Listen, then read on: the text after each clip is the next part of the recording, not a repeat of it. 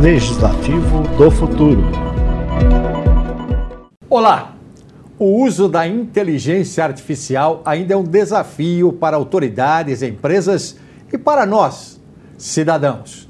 Contudo, há uma certeza: ela veio para ficar e todos precisam saber utilizar essa ferramenta. Quer saber mais sobre esse assunto? Acompanhe o Legislativo do Futuro que começa agora.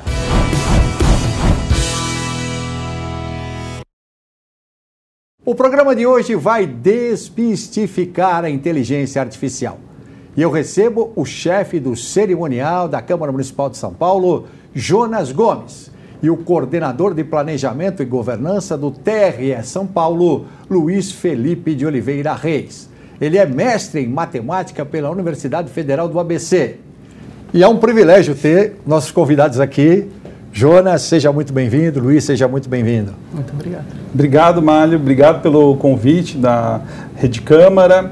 Eu acho, como foi dito aqui no, na, na introdução do programa, a inteligência artificial, ela de fato veio para ficar. E tem alguns números né, que eu trago de um relatório recente da Gartner Inc., de julho desse ano, que a estimativa é que hoje 5% das empresas utilizem a inteligência artificial generativa mas que esse número suba para 80% até 2026, numa economia que envolve trilhões de dólares, né? uma coisa da ordem de grandeza do nosso PIB.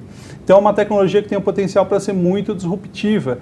E meu entendimento é que quanto antes o setor público começar a adotar essas tecnologias, melhor a gente vai estar preparado para atender o cidadão, para aumentar a produtividade, para dar mais transparência, maior controle social. E a gente tem conseguido fazer algumas coisas aqui na Câmara e também reunido experiências de outros órgãos, de, outros, de outras instituições. E o TRE, através do Luiz Felipe, tem uma experiência muito interessante é, conta um pouquinho, Luiz. Conta, Luiz. Muito obrigado, viu, pela sua presença. Ah, eu que agradeço o convite da Rede Câmara. Fico muito feliz em estar aqui com todos. É, no Terreiro de São Paulo, nós tivemos a felicidade de implantar uma inteligência artificial que promove a capacitação dos gestores de maneira mais efetiva. Né? Então, nós conseguimos ter uma avaliação dos gestores em competências específicas, ou seja, em temas que se entende que os gestores precisam conhecer e precisam se, se aperfeiçoar, e uma gama de cursos que atendem essas competências. Só que ninguém tem condições de fazer todos os cursos ao mesmo tempo. Né?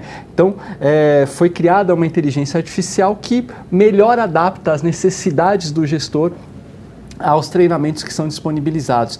E acho que é importante que os órgãos públicos caminhem cada vez mais no sentido de utilizar essas tecnologias. Né? Elas estão aí, elas estão colocadas.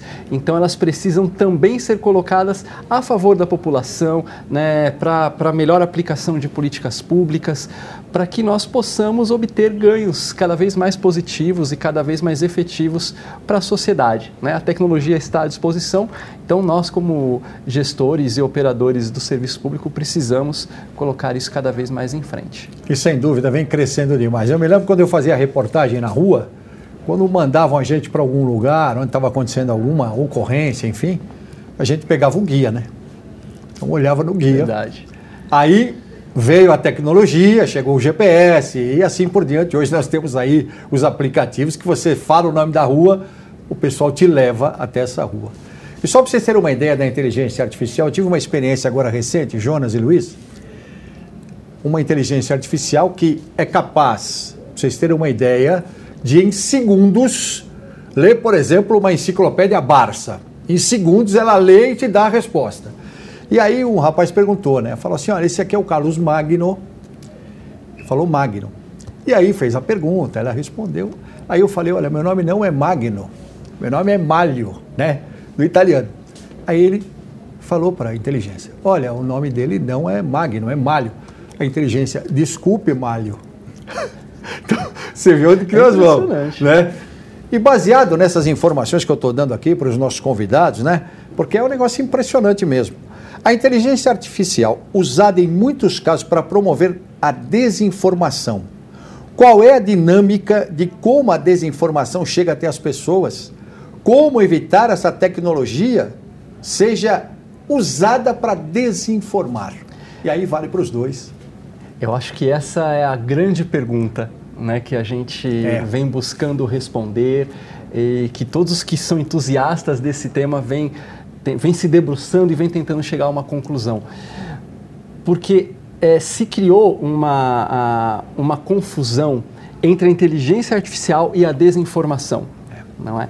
Que são coisas diferentes. Né? A inteligência artificial ela tem um, ela é um conjunto de operações é, que faz uma série de cálculos de forma muito rápida, com um volume de dados muito grande, que permite que decisões sejam tomadas de maneira muito rápida e muito efetiva, né? e muito é, direcionada. E aí que entra o problema da desinformação, porque são criadas notícias falsas ou informações incorretas que, por meio dessas técnicas que fazem cálculos muito rápidos, com dados muito grandes, são direcionadas a pessoas específicas. Né? Então, os nossos dados estão por aí. Né? Nós é colocamos dados nas redes sociais, nós colocamos os dados na internet, e esses dados podem ser manipulados de maneira indevida ou incorreta para que, que esses agentes de desinformação nos entreguem mensagens que, de certa forma, nos agradam, entre aspas, né? e que nós temos uma tendência maior a acreditar a partir daquilo que a gente costuma interagir, com o que a gente costuma interagir nas redes sociais ou de buscas que a gente costuma fazer. Né? Então, esses agentes da desinformação se aproveitam desse grande número de dados e dessas técnicas muito poderosas e muito boas da inteligência artificial. Né? A gente precisa desmistificar e não ver a inteligência artificial como um mal em si para nos enviar notícias que, em tese, nos agradam, que, em tese, nós gostaríamos de ouvir. Isso gera um volume de desinformação e de, e, e de consequências muito perigosas. Né?